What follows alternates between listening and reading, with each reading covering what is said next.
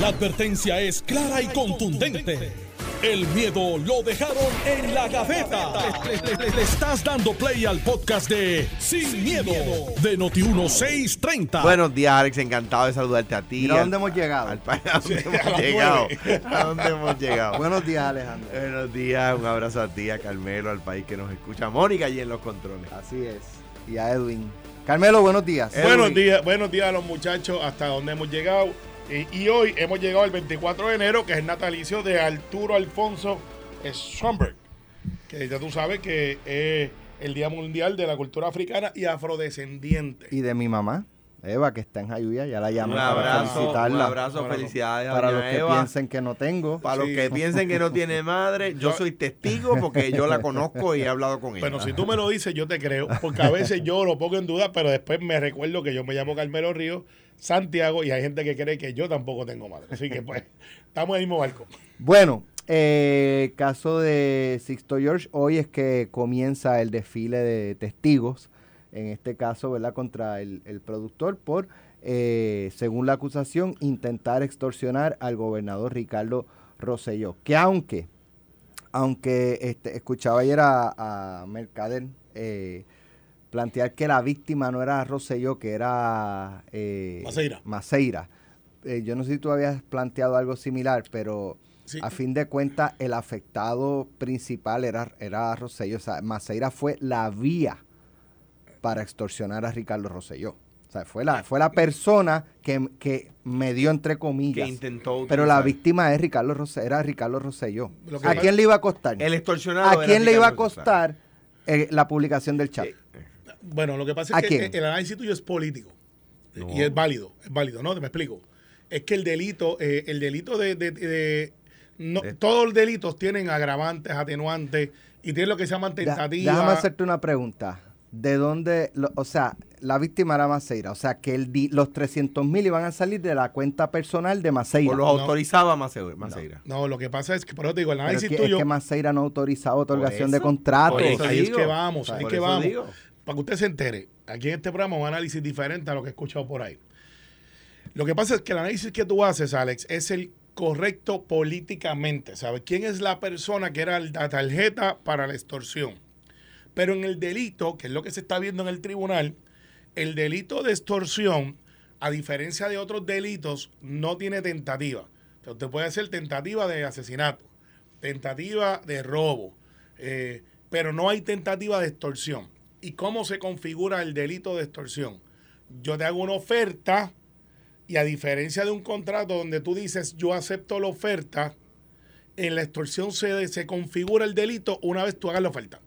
Alex Delgado, si tú no estás a las 9 aquí, yo voy a abrir el programa. ¿Sí o no? Entonces tú, ya yo te hice la oferta de que te voy a extorsionar de que si tú no llegas a las 9, por un ejemplo simplista, ya ahí yo cometí el delito de extorsión, porque te estoy eh, diciendo, tienes que hacer algo que a lo mejor tú no quieres hacer, pero yo te estoy diciendo que voy a hacer. No hay tentativa. Yo he escuchado a algunos analistas decir, no, porque hay una tentativa, porque intentó. No, no, no. En la extorsión usted no intenta. Usted la hace. Y no tiene que haber una respuesta. Así que. que no mí- tiene que haber recibido un dinero para extor- extorsionar. Claro, yo tengo que para hacer que la- se la oferta. Ni la extorsión. ni siquiera tiene que haber recibido una respuesta del extorsionado. Correcto. Entonces, por eso es que el delito, eh, que por eso es que los federales van para el tribunal, dicen, él hizo la oferta. Ah, lo que pasa es que entonces Anthony Maceira cooperó y se alambró y fue a configurar, pero entonces este caso, en mi opinión, se va a complicar porque hay algo atípico que no me cuadra. Y recuerda que yo estoy escuchando y viendo como ustedes, no tengo el detalle de lo que está pasando en el tribunal. Llegan los federales donde de, de Sisto George y le dicen, dame tu teléfono. Pero atípicamente le dicen, haz una llamada. O sea que le tienen que haber dicho, y estoy especulando, mira, flaco, te tenemos pillado. Aquí tú tienes una oferta que hiciste, pero sabemos que tú no estás solo. Tiene que haber alguien más contigo. Y de momento le dicen, llámate a Mengano. Y Mengano es Rauli, que era el que tenía el, el chat por lo que hemos escuchado. Y entonces Rauli contesta el teléfono, pero la quien hace la gestión para que llamen el, el agente federal o los agentes a Sixto para que llame a Rauli. Rauli o se la como dicen en el campo, o no estaba, que es una posibilidad, en el proceso. Y Rauli dice, no, no, a mí no me interesan los chavos. porque estoy seguro que Sisto le tiene que haber llamado y decirle, mira chicos, lo que hablamos de los 300, hicimos la gestión, yo creo que se puede dar.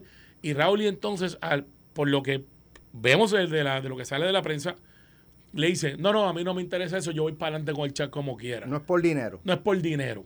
Y entonces ahí ya no hay un cómplice y se queda Sixto solo. Eh, y entonces va a haber un juicio que ya empieza hoy. Digo, Sí, empieza hoy. Y pues sí, Ricardo Rosselló va a salir en la palestra porque está ahí. Sixto, pues ayer eh, hizo a veces lo que yo hago, este, menciona un montón de gente para análisis. Ahora esa es la otra parte de, de- de- de- del análisis. Pudo haber violado nuevamente la orden de Mordaza con las expresiones que hizo ayer. No sé, porque las De- personas que él, de- que él mencionó, Él mencionó, este, aquí la verdad no está saliendo, este, si ustedes ven bien, saldrá la verdad. Eh, vayan y pregúntenle sobre esto a Wanda Vázquez, Tomás Rivera Chats, Arnaldo Claudio, Jennifer González, que todos ellos me perseguían políticamente. y, y- y ahí eso más bien, eh, eh, eh, no veo esa relevancia dentro ¿No de ves un que coja un ticket hoy en el tribunal por, por esas expresiones? No, no, pero tampoco veo la relevancia de lo que dijo. Porque si esto es una cuestión de Anthony Maceira, que estaba en Fortaleza, y Ricardo Rosselló, eh, ¿qué tiene que ver, este, como dice mi amigo Alejandro, la pestaña con la otra? Este, el fundillo con las pestañas. O sea, porque, porque ¿qué tiene que ver Tomás Rivera Chá, que estaba en el Senado, Jennifer, que estaba en la comisión residente, eh, Wanda Vázquez, gobernadora, eh, no, de secretaria de Justicia en el momento, eh, y el otro que mencionó, este, a Arnaldo. Arnaldo. Arnaldo, eh, ¿qué tienen que ver todos esos personajes con una oferta que lo que se alega es que él la hizo y que se la hizo Anthony? Y Anthony dice, a mí no me gusta esto. Va a salir posiblemente que Anthony habló con Ricardo y le dijo, mire, gobernador, me están haciendo esto. Y de momento dice, eso no va, eh, denúncialo.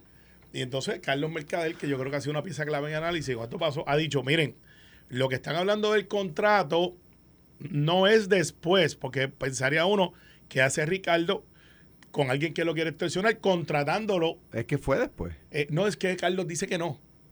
Carlos Mercader dice ayer, que fue antes. ayer en pelota dura no dijo eso. Sí, sí, lo dijo. ¿Qué fue que después? Que, Que, el, que el contrato, contrato que le da el No, gobierno. no, no. Hay, hay dos contratos. Ok, pues, pues es que bueno. Había supuestamente un contrato para hacer manejo de daños, De crisis, este, control de daños y todo eso. Eso es una cosa. Meses después de que Ricardo Rosselló saliera de la gobernación, surge un contrato que firman Ricardo Rosselló y Sixto. Eso es lo que se alega. porque no- Eso no- sabe, no- pero son dos contratos, no es uno solo. Pues, uno ¿qué- es qué- para el manejo de, de crisis, De en crisis. la- En, la, durante Pues- toda ese, esa parte tumultuosa, ¿verdad? De, de- se, de se lo que se vivió. se hubiesen buscado a Mitalia Rivera Y el no otro ese control- problema, el que maneja crisis. Si hubiese gustado, buscado a Miguel Rivera, no les permitía tener el chat También. eh, infantil. Eh, sí, no, pero es Mitalia, que es una, una de crisis. Y hay otros más. En el Partido Popular está José. José Cruz está por ahí. Este, por lo que te quiero decir, Alexis, eh, esto, esto va a ser una novela de par de, de semanas.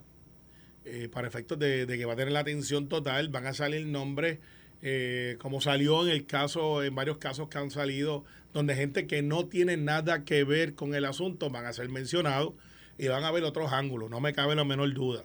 Se mencionaba Ricardo Orce. Entonces aquí viene mi análisis que no escucha en otro lado. ¿Qué hacen los productores? Alex, tú que has sido productor. Los productores llaman a los relacionistas públicos y le dicen, mira, yo quiero tenerla, se llamaba Jesús Manuel, cuando Alejandro, en aquellos momentos que era gobernador, dice, yo quiero tener a Alejandro en el programa. Y, y- Alex va a decirle, mira, lo necesito aquí, porque, pues, o- y a veces hay hasta amistad, mira, lo puedo ayudar en este dicho para que él dé su versión versus lo que está saliendo por ahí. Y todas esas llamadas que hizo Sixto George, que en aquel momento manejaba un programa, van a salir porque va a ser motivo quizás de la prueba. Si yo fuera el abogado de defensa, decir, mire, mi cliente se dedicaba a invitar gente a los programas, se dedicaba a manejar crisis. Y sí, daba servicios, porque esto pasa, aunque usted no lo crea, en Noti uno no, pasa donde, mira, mi cliente está en problemas, Esa parte de, de la entrevista yo no, no sé, no le veo, no sé si alguien tiene una, no le veo el, el issue. Mira, Por, por- te explico. Eh, por ejemplo, yo he hecho Normando en la mañana y Normando y, mu- y muchas veces este Pedro cuando estaba Iliana, mira, ahora tenemos a Alejandro García Padilla para hablar de, de esto. pues son los productores. Eso, productores. eso es Normal. diariamente. Normal. Y en otra, este, que la estación no, este, cuando la estación dice, ah, nosotros no sabemos nada, yo no le notifico aquí a, a Tuto. Este, mañana el rundown de, Porque tú eres el productor. Correcto. Entonces, eh, ¿qué pasa? Eh, ahí es que voy. Yo que de vez en cuando me busco un lío este, y, y estoy por ahí explicando cosas. Pues, por ejemplo, en aquel momento, Raúl. Imagínate que- la cantidad de programas que tendrían que reportar a, No, no, a la no, empresa, podría- todos no los invitados. Aquí somos Al Soul, Fidelity, Hot, este Noti1, Sí, Imagínate, y, y nos escuchan por 94.3 en FM. FM. Entonces, lo que te quiero decir, Alex, es que va a, salir, 630M. eh, va a salir todos esos mensajes de Sixto diciendo, mi cliente se dedicaba a manejar esto, ah, y tenía amistades y quería beneficiar a fulano porque él cree en aquel candidato. Y todo eso va a salir en el mundo real de las comunicaciones. Hay relacionistas públicos que cuando sus clientes quieren decir su parte, llaman a Alex, llaman a fulano y dicen, mira, ¿quieres escuchar la parte de mi cliente? No es lo que está haciendo en la noticia y no es que sea relaciones públicas, pero son manejos de crisis. Pero está bien, pero la- el manejo de crisis, es parte de las relaciones públicas. Pero eso va a ser la defensa, no estoy diciendo que eso es lo que O sea, pasó. relaciones públicas es manejo de, o sea, incluye manejo de crisis, ¿verdad? Y hay gente especializada en, en- en manejo de crisis y da- damage control. Entonces, hay gente que se especializa en Sí, eso. que son en eso. Que son, le llaman fixers, ¿verdad? Bien, pues, ok. Eh, y para que la gente entienda de entrada, como a usted se le presume inocente y a Six George se le presume inocente, Y de nuevo lo recalco porque no importa que no sea de mi partido, no importa que sea un- de un tema tan deplorable como el chat, eh, eh, eh, pues, pues se le presume inocente. ¿Por qué la fiscalía empieza presentando evidencia? ¿Por qué? Porque como la fiscalía le corresponde probar la culpabilidad más allá de dudas razonables, pues le corresponde a la fiscalía presentar evidencia primero. Si la fiscalía no presenta evidencia, la defensa no tiene que presentar evidencia. De hecho, la defensa no tiene que presentar evidencia, aunque la fiscalía presente evidencia, ¿verdad? Bien, pues dicho eso, para que se sepa, para que la gente comprenda el proceso, hoy la fiscalía, ayer hubo lo que se llamaba los opening statements, los argumentos iniciales, donde se paran ante el jurado o ante el juez y el fiscal dice por qué están allí y, el, y la defensa empieza a minar la, la información que el fiscal está dando y establecer sus teorías del caso, a sembrar en la mente del, del juzgador, ya sea el jurado, ya sea el juez, cuál es la teoría de la defensa de por qué no es real lo que dice la fiscalía. Ah, Eso fue ayer. Hoy empieza la, la- la- presentación de evidencia. Luego de la de lo, de la de la de fiscal presentar cada pieza de evidencia, la defensa tiene derecho a contrainterrogar esa evidencia. Y luego viene la defensa a presentar su evidencia y los fiscales a contrainterrogar la evidencia que tenga lo que tenga la defensa, ¿verdad? Ese es el proceso. Dicho eso, como dice Alex, aquí hay cosas que, que uno, ¿verdad? Que a uno le parece que son obviamente los argumentos de defensa. Y ayer en Jugando a Pelota Dura se abordaba el tema. Es que, eh, co- como si, si, si tú piensas que te trataron de sobornar, vas a contratar posteriormente al que te trató de sobornar, contra quien tú piensas que hubo un intento de soborno. ¿Por qué? Porque aquí cuidado, cuidado, que, que una persona te, llame para decirte yo te puedo ayudar con los medios, no es, no es un soborno, es una, es una petición de trabajo, ¿verdad? Y no estoy yo tirándole la toalla a Sixto George para nada. Ahí yo, yo, de nuevo, pienso igual que Carlos Mercader en cuanto a Anthony Maceira. Pienso que una persona seria, una persona eh, a quien respeto, de quien discrepo en temas, ¿verdad? Como, como el estatus, pero, pero no por eso voy a dejar de decir que es una persona, como creo que lo es de verdad, una persona seria, quien conozco desde muy joven, eh, desde muy joven él, no yo. Este, eh, No eh, creo que es un tipo, que es un- creo que es un tipo, ¿verdad? un- buenas noticias, ¿verdad? Yo creo que hay gente buena en todos lados y Antonio Maceira es gente buena. Dicho eso, eh, pues de nuevo, después, después pues, el intento que de, de soborno que Antonio Maceira delata, pues luego viene el gobernador Rosselló y, y contrata a la persona, ¿verdad? Y Por eso yo planteo que, que a mí, eh, y lo, desde la semana pasada lo he estado planteando, eh, me haría sentido que la defensa citara como testigo a Ricardo Rosselló para que eh, un poco establezca que tenía un nivel de confianza con Sisto al punto de firmar un contrato para un documental después de una alegada, o sea, que eso derrotaría la alegada eh, extorsión. Y si yo te digo, y si yo te digo, apunta este dato, graben, graben. Y si yo te digo que Anthony Maceira nunca le dijo a Ricardo quién lo estaba tratando de extorsionar. Sería muy difícil para mí creerlo. Ok, pero y si yo te digo que porque no tenía esa información, Y, y yo no sé hasta qué punto ya, ya Anthony ha dicho que él se lo había comunicado al gobernador. yo creo que no. Creo, creo. Creo que Creo. lo- creo que él lo dijo. Creo. Pero eso lo vamos a ver Y que Ricardo desfile. Rosselló le dijo, haz lo que tienes que hacer. Ok, pero, pero, exacto. pero, ok, y que- él fue al FBI. Sí, es verdad. O sea, Pues está bien, sí, estaba sí, al tanto. pero y si yo te digo que sí le dijo, mire, gobernador, me están tratando de extorsionar y que Ricardo le había dicho, haz lo que tienes que hacer y no le dijo quién. Y que por eso... No, no, Alex, que le estás buscando la quinta pata no, al no, gato. no, no, no, no, no. Y si yo te digo, No. y si Ajá. yo te digo, no, no, ya, ya, Eh, ya, ya, ya. mira. no, este, eh, lo que pasa es que estos son supuestos Exacto, que pero son lo que tú me estás diciendo también. Ahora, ahora una que cosa, son posibles dentro de una defensa. Porque entonces Ricardo Rosselló, se- fíjate que Fiscalía no cita a Ricardo Rosselló, que para mí sería indispensable si él sabía, porque como Alex eh, plantea al principio del programa, sería lógico pensar que la víctima es Ricardo porque es quien se beneficia o se perjudica por el evento. Y si Fiscalía no encontró el nexo que diga, espérate, para yo probar mi caso tengo que tener una, una cadena, que yo creo que se, no creo, el delito se configura con la oferta, como hablamos al principio. pero, pero con, con- no tienen que traer los testigos con, con haberlo entrevistado para corroborar y yo no, no sé, no tengo la más mínima información si, se- si los federales lo entrevistaron para, para corroborar el no dato. sabemos, pero parece Ahora, que no. eh, Otro ejemplo de que este país es de follones. Mire, aquí el, un, un chat, ¿verdad? Siniestro, donde se hacían comentarios machistas, homofóbicos, xenofóbicos, este, eh, eh, ¿verdad? To- todo, no, no hay que repetirlo.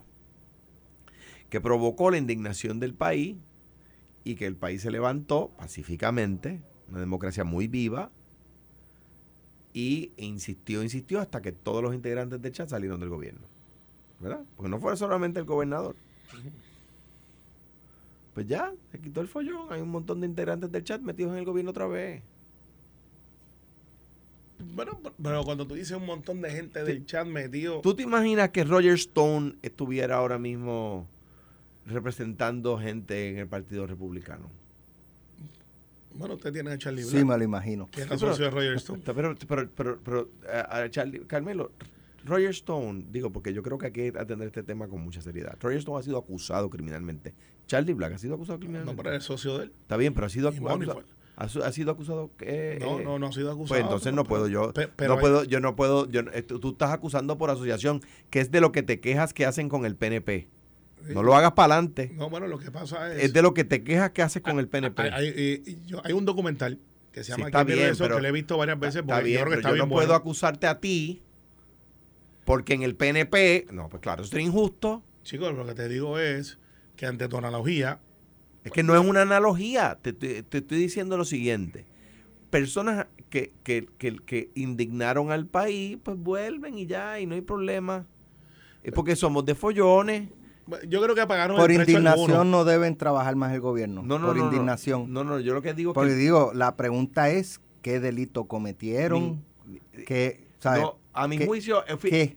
Yo tengo que decir que el departamento, sí, porque no puedo ser yo injusto, el departamento de justicia no encontró a mí, y yo no, no creo que todos los integrantes del chat cometieron delitos. Yo creo que los que convi- co- le conval- co- eh, compartieron el RFP de prepa con cabilderos cometieron delitos. Pero el departamento de justicia no lo cree así y el departamento de justicia sabe más de eso que yo. O sea que yo tengo que rendir mi, mi opinión ante la gente que sabe más que yo del tema, ¿verdad?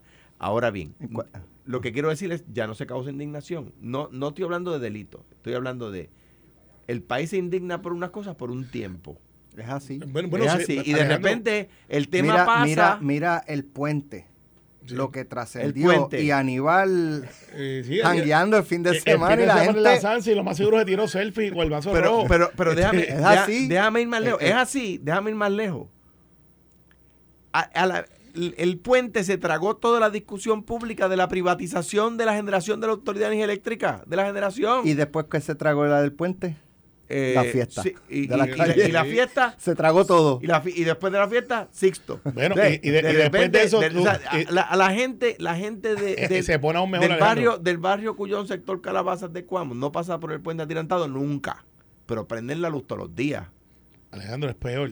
Entonces, entonces Eh, la tu no discusión, la discusión, la de la, di- Zaragoza. la discusión del puente se tragó la de la generación, la del puente, que hay que discutirlo, que es un tema importantísimo y serio para no repetir errores. Se tragó la, la de quizás uno de los puntos de privatización más importantes en los últimos 50 años, que es la generación de energía.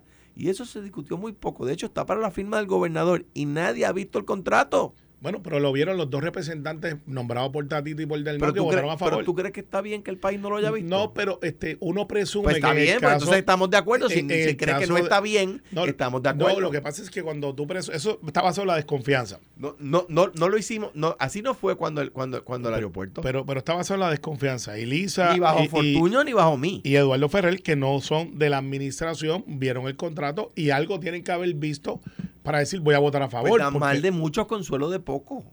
O sea, yo creo que a este en la negociación no había que enseñar el contrato, por supuesto. Claro. Ya negociado y aprobado. Pero, pero, pero, pero, es, pero es que, es que, entonces eso no causa indignación. El puente sí. De hecho, Alejandro, y, y yo O creo que yo estoy 99% seguro que en la ley de las APP está que el proceso que se establece En el capítulo 20 y pico eh, de la negociación. De la negociación es que es privado entre las partes, no es un cuarto oscuro y luego se tiene que hacer público. Es que la negociación sí, pero ya lo aprobó la Junta de APP, ya lo aprobó la Junta de la Autoridad con el voto en contra de PLA, que dice que va a aumentar la- el precio de la luz.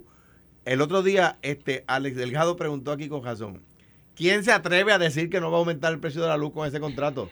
Y yo encontré una expresión de José Luis, pero no solo eso, después fue el secretario de Estado, Omar Marrero, a jugando pelota de dura y dijo, no va a aumentar el precio. Por, y fue bien específico, esta parte la estás dejando. No, por el contrato. no puede dije, puede variar, puede aumentar. Ah, pues no te Lo escuché, dije perdón. por el contrato. Disculpa. Pero, dijo, pero por asuntos externos Ah, que están fuera de nuestro control, Claro. que es probable lo que se refiere a José Luis Dalmau también. Claro, Claro, pero, pero, pero Pla dice, lo que pasa es que estás dándole un contrato de administración que va a generar ingresos, por supuesto, una compañía que no es, no es sin fines de lucro la que se está contratando, es con fines de lucro, como es natural en el, en el sistema capitalista, ¿no? Es un sistema, le va, ellos tienen que generar lucro para, esa gente no va a invertir el contrato, y lo dijo Omar Marrero, ellos no van a invertir, son los chavos de FEMA y los chavos que nos están dando, por lo tanto, lo que la autoridad tuviese, la autoridad no genera ingresos, no genera capital. Pero vamos, vamos a, vamos, me- me- este tema, fíjate, este, la semana pasada no lo traje, pero quiero discutirlo cuando regresemos.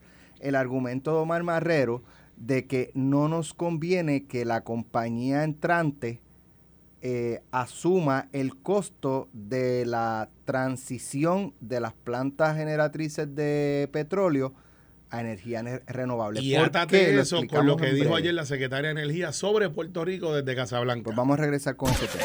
Estás escuchando el podcast de Sin, miedo, de Noti1630. Por poco me cayó la silla cuando dijo que la empresa que venga contratada, que pues este todo el mundo sabe quién es, pero no lo han dicho, eh, pues que esta, que esta empresa no va a invertir un solo centavo de su bolsillo eh, en la transición o conversión de estas plantas generatrices de petróleo a energía renovable o a gas natural o lo que sea. Eh, y que al pueblo no le conviene que esta empresa asuma esos costos. Pues yo, yo como que quedé un medio, ¿verdad? Este, bruto, como dicen por ahí. Y cuando escuché su explicación, él lo que indica es que, primero, para eso ya hay unos fondos destinados del gobierno federal. Por lo tanto, no es que la empresa va a, a zafarse de ese costo y que el pueblo de Puerto Rico con sus facturas lo van a pagar. Que eso no es así porque ese dinero para esa conversión ya está. Y de otra parte, que si la empresa fuera a asumir ese costo, al ser un costo operacional de ellos, pues van a eh, terminarían pasándole factura al pueblo. Y entonces ahí sí, eh, pues el, finalmente el costo estaría en manos del pueblo. ¿Cómo ustedes lo analizan? Esto es una ley de quiebra. La, gente se lo olvida. Ah. Esto, esto es una ley de quiebra. La gente se le olvida que está reestructurando la deuda de la autoridad. Se le olvida, no la gente, o sea, los que analizan la noticia, que esto no lo puedes ver como un contrato aislado. Es un componente de todo donde los fondos federales vinieron amarrados con unas condiciones. O sea, no fueron, mira, Puerto Rico, aquí hay eh, 12 billones, ese no es el número, pero creo que es un número bastante grande. Aquí hay 12 billones de dólares para que tú reconstruyas tu red. Y, mira a ver cómo tú lo haces y después me reporta. No. Aquí se estaba negociando un plan de ajustar la deuda de la autoridad, que es la que quedaba, porque el resto de la deuda ya está como al otro lado. Y entonces dentro de esos fondos federales que se condicionó y se pidió que había que traer un componente privado, alias Luma, o sea, el Luma era una condición de, esa, de, ese, de esos fondos que vienen y por eso es que alguna gente plantea que Luma tiene acceso a Washington, porque Luma es cuántas, que es un conglomerado con cincuenta y pico mil empleados en toda la nación. Y entonces viene la nación? Ah, en la nación americana. Ah, ok, está en la cual tú y yo pertenecemos como ah. territorio. ¿Tú pertenecerás tú? Eh, yo no pertenezco a nadie. ¿Verdad que yo soy, yo soy, yo soy, Se me olvidó que ah, cojamos el centro Tanto en los Estados Unidos como en Puerto Rico, los seres humanos no pertenecemos a nadie. Está bien, pues, okay, pero vivimos. Ah, ya, gracias. Eh, residimos. Está bien, gracias. Está bien. Pues la gente cojamos así. Son el centro universo.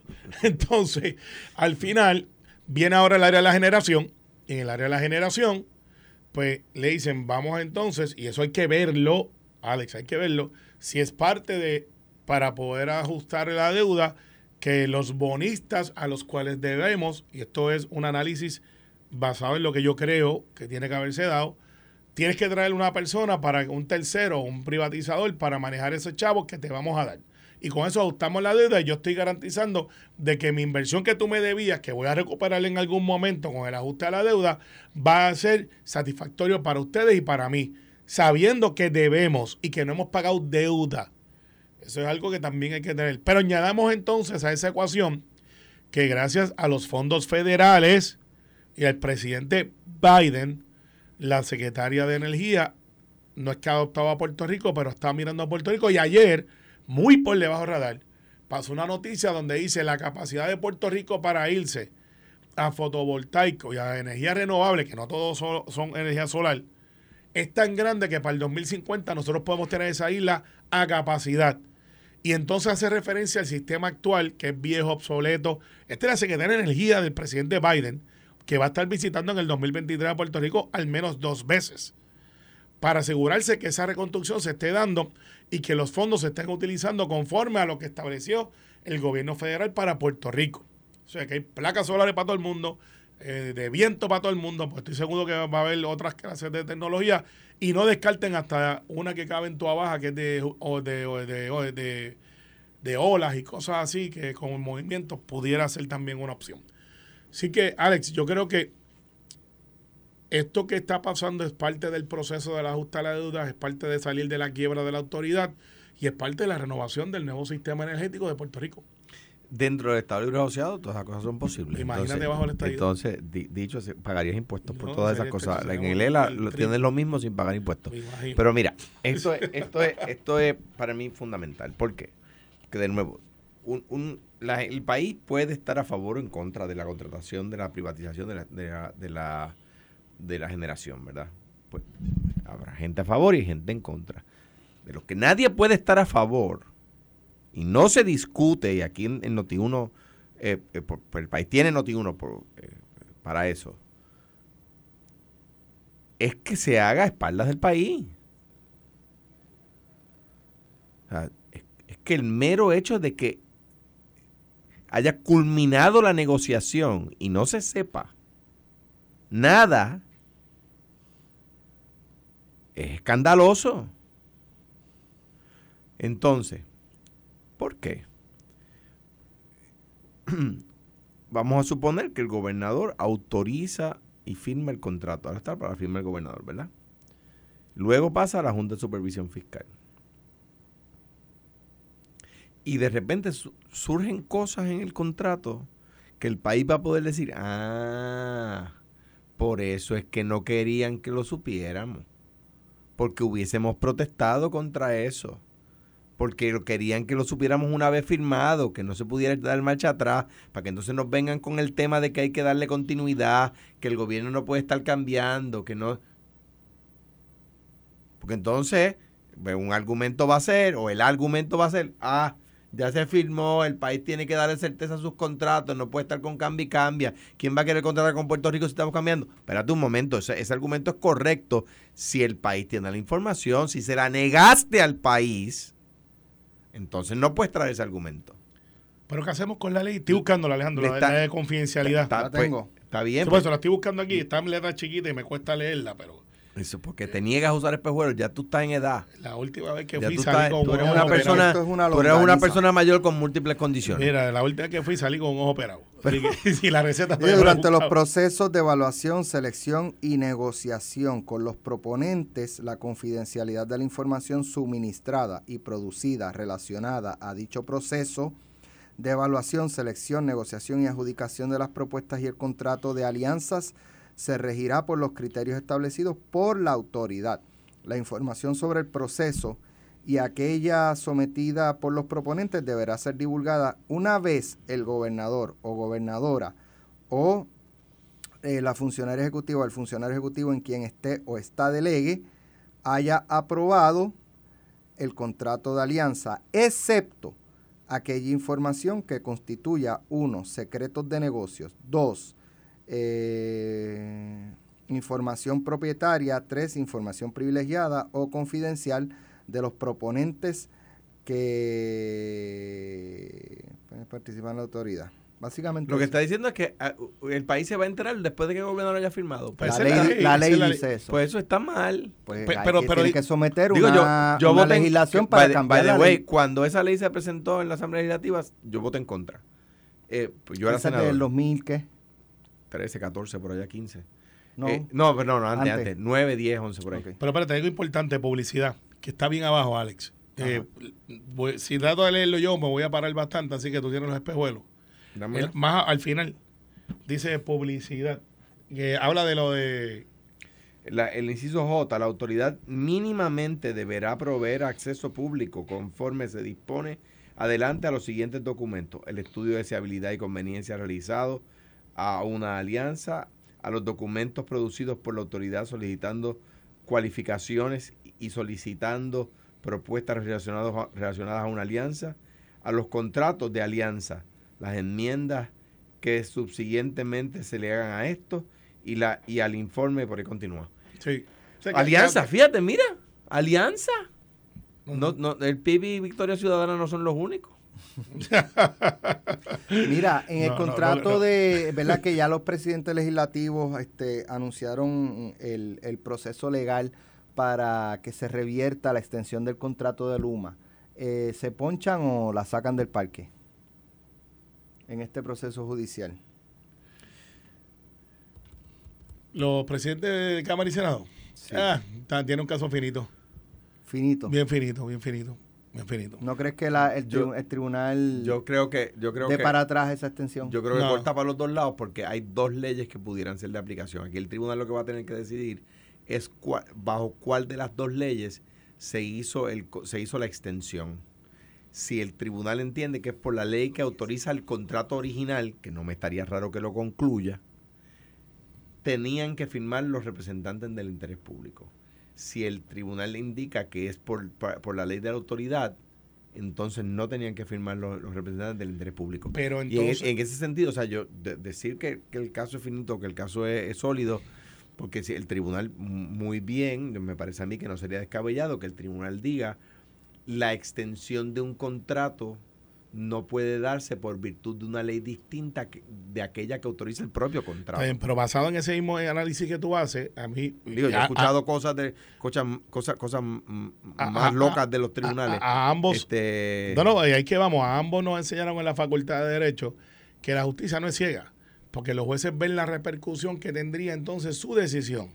Imagínate que un juez diga, pues se echa para atrás eso y de momento se anula el contrato y esas cosas y queda en un limbo. Entonces la justicia mira mi repercusión dentro del derecho, cuál sería y cómo afecta, y, ciertamente miraría y si corta para los dos lados, basado en el argumento Alejandro, pues cortaría a favor del pueblo para efectos de la continuidad de un servicio que es esencial. Pero espérate, yo estoy de acuerdo que la, es que la- el servicio no se va a interrumpir.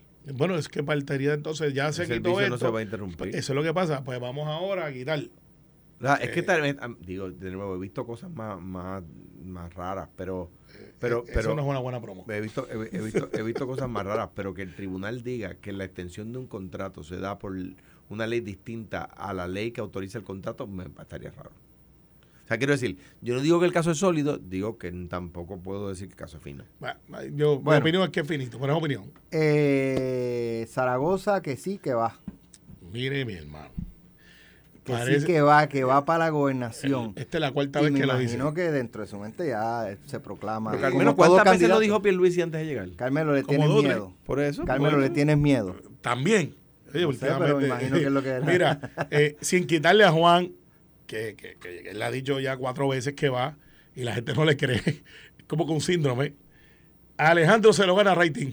Si Alejandro que ha dicho que no va, se lo gana rating. No, hombre, no. Sí, es más, la gente está pensando ahora, yo voto rating. Yo- Eh, yo- eh, mira, mira, eh, Zaragoza es una persona capaz. No, no menospreciemos su inteligencia. Es capaz. Como secretario de Hacienda, hay gente que dice que fue bueno, hay gente que fue malo. Yo voy a los hechos, los, los reintegros no salían. Y él este, planteaba que, que no tenía dinero en caja. Porque yo le he preguntado en el Senado. eh, un- Él planteaba que no había dinero en caja. eh, que no Si nos dejaron el gobierno en quiebra. eh, que no podía sacarle el dinero y que por eso no hacía lo otro, pues. Eh, yo le monto un bellón de que me cerró el zipper para montar otro restaurante de comida rápida, por eso lo menciono. ¿Tú crees que debió dejarlo abierto? Eh, no, Ah, pero, gracias, pero. No, para pero, saber, pero le digo saber. que le monto el bellón. Obviamente no pagaron impuestos, no pagaron IVU, whatever. Pero ah, eh, igual que otros negocios y no lo cerraron. Sí, no, a- le metieron mano a medio No, mundo. Sí, pero a muchos se les daba la oportunidad. No, Ahora, no, no, yo no sé no, si el caso no. era que el CIPER le, No pagó. Los demás Se negaron. pagaban y reabrían. El Zipperle no pagó. Eh, Pues, pues, le habían dado, le habían advertido. A, a todos. Ok. Es Ay, que, pero- no es que la ley lo exige. Pero, pero ese es el bellón que yo le pego a él, que esa es una de sus obras. Me cerró el- las mejores sopas de gandules versus este, ahora un sándwich. Pero al final del día, el problema que No tiene. Zaragoza es que no tiene estructura. Estructura. Para usted correr para la gobernación, tiene que tener estructura.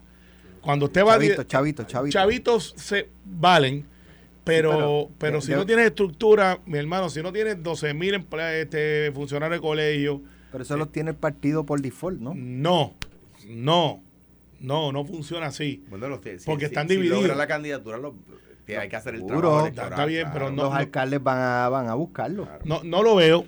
Eh, creo que él, a su edad, que no es que sea un viejo, pero no es una persona de 30, 40 ni 50 años, él ¿Qué dice... edad tiene Biden? Pues, Eh, iba decir, todas las no, que tú no pueda. puedes. En la misma, el mismo programa para- que defiendes a Biden. Está bien. para lo defiendo yo. la o nación sea, más poderosa. Es que ¿Qué ustedes tiene están Biden? brincando el análisis. Dime, Eh, Déjenme ¿qué- llegar al análisis. qué edad tiene Biden? Es para- para saber. Ochenta y pico. Pero a la No, edad de Zaragoza, a él no le interesa, no le interesa regresar al Senado. No le interesa. Por eso es que digo a su edad, o sea, no alguien joven, no es un Héctor Ferrer Jr. que no va a correr contra, contra Pablo José o José Pablo, eh, porque pues tiene mucho que perder, porque si pierde ahora uno de los dos se tiene que ir para la casa por lo menos por cuatro años. Él dice, ya yo llegué al Senado, yo tengo dinero, Zaragoza ha sido muy 80. exitoso. 80. 80. Zaragoza ha sido muy exitoso en su carrera profesional privada. O sea, que no es una cuestión de chavito, chavito. Pero- él dice, voy para la gobernación, si sale bien y si no también. deja- déjame evaluar esto. Igu- Igual que sería el caso del gobernador. igual- 63 Zaragoza. Igual, igual que sería el caso del No, pues, gobernador. 80 Biden. Está durmiendo el sereno Zaragoza. Ah, Está durmiendo el sereno, le voy a decir Sí, que... igual, igual que el gobernador, igual que, que. Jesús Manuel, igual que, que Carmen Maldonado, igual que Juan Zaragoza, igual que Juan Dalmao, igual que Manuel Natal, igual que eh, eh, eh, Joan Rodríguez Bebe. ¿Por O qué sea, no, por qué espérate, no, espérate, por qué deja- no, por qué no, ¿Qué- o sea, qué yo, lo hiciste yo no, por qué no centramos mira, en, en sus capacidades? ¿Tiene capacidad? La tiene. Nadie lo puede negar. escúchate esto, Alejandro. Escúchate esto. tiene la capacidad. Zaragoza tiene 63. La, los tiene. ¿Las elecciones son cuándo? En un año y medio. Ok, va a tener 64 y medio, ponle 65. Pedro Pierluisi tiene 63.